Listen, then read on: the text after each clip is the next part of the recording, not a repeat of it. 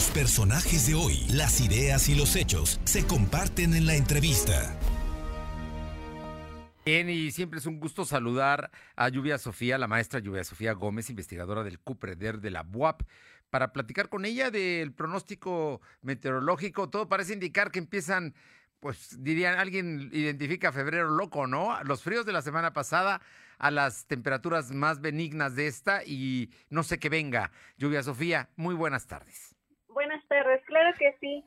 Ya la masa de aire frío que impulsó al Frente Frío número 37 está empezando a modificar sus características, favoreciendo una recuperación en los valores de temperatura, sobre todo durante el día.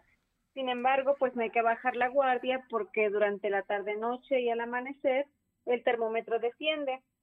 A partir del día de mañana eh, estamos esperando que un sistema de alta presión a niveles medios de la atmósfera eh, pues generen condiciones más estables, es decir, mantengan esas temperaturas no tan bajas y además pues el potencial de lluvias también disminuye en gran parte del país.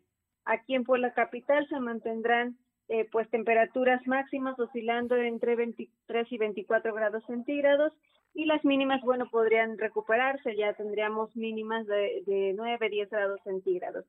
Sin embargo, en las zonas más altas del estado, ahí el termómetro pues sí puede bajar un poco más, eh, inferior a los 5 grados centígrados. En las partes norte del estado, las, en las partes, las faldas del, del Citlaltépetl, por ejemplo, ¿no? Y del Popo, me imagino. Así es, sí, en las zonas de los volcanes.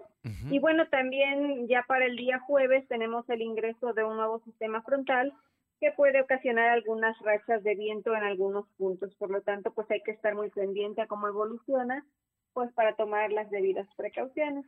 Eh, por las ranchas de viento, pero la temperatura pareciera, parece por lo menos, que, que, se, va a mantener estable en estos rangos. Es que Puebla ya con una temperatura máxima de 23 a 24 y una mínima de 9, 10 grados, ya es bastante, pues es, es la ciudad que nos gusta, ¿no? Así es, de hecho se espera que en las próximas 48 horas continúen así las condiciones, entonces pues esperamos a a tener condiciones un poco más favorables estos días. Pues lluvia, Sofía, buenas noticias. El meteorológico, como siempre, nos orienta y nos dice qué viene, qué viene y hay que cuidarnos, porque ese es tiempo de cuidarnos.